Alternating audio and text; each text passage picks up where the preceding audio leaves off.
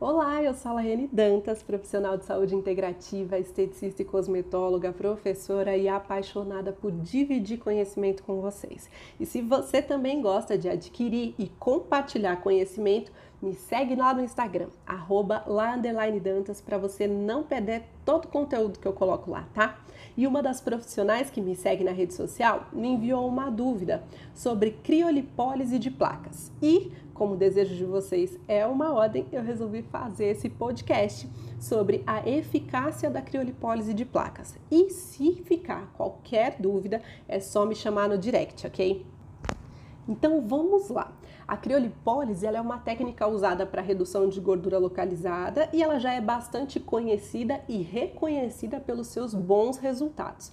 Mas para a gente ter um embasamento bem científico sobre o assunto de crio de placas, eu peguei um artigo científico do professor Fábio Borges e da Patrícia Frois, que foi apresentado no último Congresso Estética em Sul, em 2019, que nos dá bastante clareza sobre o tema e eu vou dividir aqui com vocês. É importante entender que o principal efeito fisiológico da criolipólise é a apoptose adipositária. Ela é a chave para a morte dos adipócitos, a redução de gordura localizada. Esse efeito se, se caracteriza por uma morte celular programada da célula de gordura. É importante compreendermos nos dias de hoje como essa apoptose adipositária pode ser desencadeada após o uso de criolipólise. E eu vou citar aqui para vocês os fatores que podem induzir a apoptose das células de gordura. Um dos aspectos mais importantes para desencadear essa apoptose é a paniculite lobular. Então, quando a gente tem a agressão hipotérmica da criolipólise, né, que é a temperatura muito baixa no tecido gorduroso, vai desencadear aí essa paniculite fria bem localizada. Esse processo inflamatório faz com que os adipócitos produzam um fator de necrose tumoral, que é o TNF-alfa. E, e, entre outras funções, vai induzir a apoptose adipositária. Então a gente entende que a reação inflamatória induzida pelo resfriamento dos adipócitos após o tratamento de crio 24 a 72 horas, precede aí a redução da camada de gordura. Ainda no contexto resfriamento e paniculite, após uma análise in vitro de células de gordura submetidas ao frio, foi demonstrado que o resfriamento dos adipócitos a uma temperatura acima daquela necessária para o congelamento, 0 graus Celsius, mas abaixo da temperatura normal do corpo, também resultou em morte celular mediada. Outro aspecto fisiológico para justificar o efeito da criolipólise sobre o tecido gorduroso é o fenômeno da reperfusão. O que, que é isso? Ele vai se caracterizar pelo restabelecimento do sangue numa área anteriormente isquêmica. Na criolipólise de placas, a gente consegue esse fenômeno a partir da diminuição do calibre dos vasos porque faz uma vasoconstrição devido ao resfriamento e também pelo garroteamento local, porque existe a necessidade de se garrotear para se fixar os aplicadores da área alvo do tratamento, o que faz com que o sangue circule em menor quantidade nesse local e gera uma espécie aí de pseudoisquemia. E ao final do tratamento e após a retirada do aplicador da crio de placas, a vasoconstrição severa causada pelo resfriamento é, prolongado e a compressão mecânica sobre os vasos deixam de existir. E assim o sangue é restabelecido gradualmente na região tratada, caracterizando então esse fenômeno de reperfusão.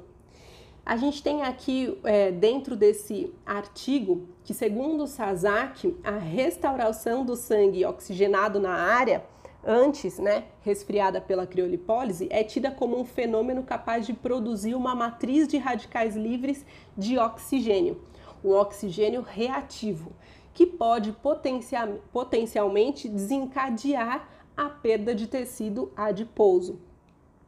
E aí os resultados obtidos com os estudos em culturas de células adiposas sugeriram que além da apoptose, a reperfusão nos adipócitos criosensibilizados também leva uma inflamação local e vai gerando espécies reativas desse oxigênio. Vai causar então uma oxidação, ativando a, as enzimas proteolíticas, que são as caspases, fazendo a morte celular adipositária e os efeitos clínicos da criolipólise. Outra causa de apoptose, descrita mais recentemente, é a cristalização dos triglicerídeos no interior do adipócito. Então, segundo alguns autores, quando os adipócitos são resfriados abaixo de 4 graus, eles sofrem uma cristalização das gotículas de gordura, com danos subsequentes à sua membrana celular. E isso seria a causa de uma apoptose posterior. E aí a gente consegue entender então o conceito terapêutico dessa criolipólise de placas, ou seja, o que, que ela faz. A criolipólise de placas caracteriza-se pelo resfriamento localizado do tecido adiposo subcutâneo de forma não invasiva, com temperaturas ajustáveis em torno de 0 a menos 13 graus, com aplicadores sem vácuo, diferente da criolipólise tradicional que a gente já conhece. E aí ela vai causar uma paniculite fria localizada, uma morte adipositária por apoptose e, consequentemente, a diminuição do tecido adiposo localizado.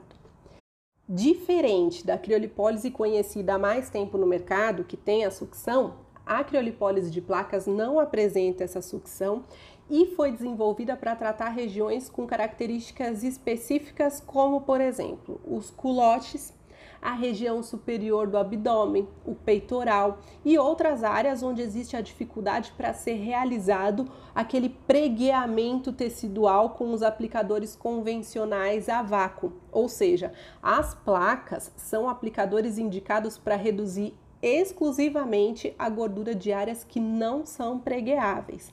E aí você me pergunta, mais Lai, e os resultados são bons? A gente tem evidências da eficácia dos aplicadores sem o vácuo desde 2014.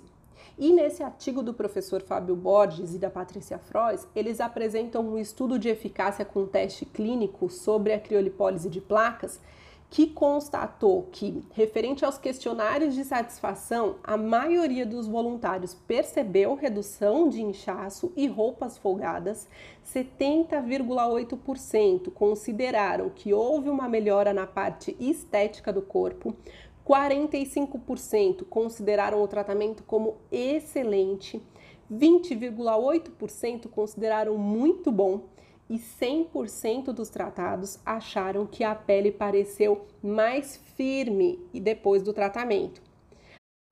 Eles não identificaram efeitos adversos significativos durante ou após o tratamento. A análise fotográfica revelou que houve melhora clínica e estética nas regiões é, tratadas nesse estudo e concluiu-se então que o uso da criolipólise de placas é eficaz e seguro para a redução de gordura localizada nas condições obtidas no estudo. E verificaram que, em virtude da manutenção do peso dos indivíduos tratados, os resultados se mostraram bem fidedignos, principalmente na região de flanco, corroborando aí os achados literários, falando, é, indo de encontro ao que diz a literatura, né? Além disso, a análise das reações após o tratamento não mencionou efeito adverso e revelou que foi percebido que as roupas estavam mais folgadas e havia mais firmeza na pele. Por isso, pessoal, quando me perguntam assim, Lene, qual criolipólise é melhor, a de placas ou a de sucção? Eu respondo, gente, depende da região que vai ser tratada. Quando é uma região com boa prega tecidual, eu opto pela criolipólise de sucção Agora, quando a região tem pouca prega tecidual, a sucção vai ser pouca e o resultado acaba sendo pobre. Então, nesse caso, eu opto pela criolipólise de placas. E se você quer ter acesso a esse artigo científico ou quiser tirar alguma dúvida, pode me chamar no direct.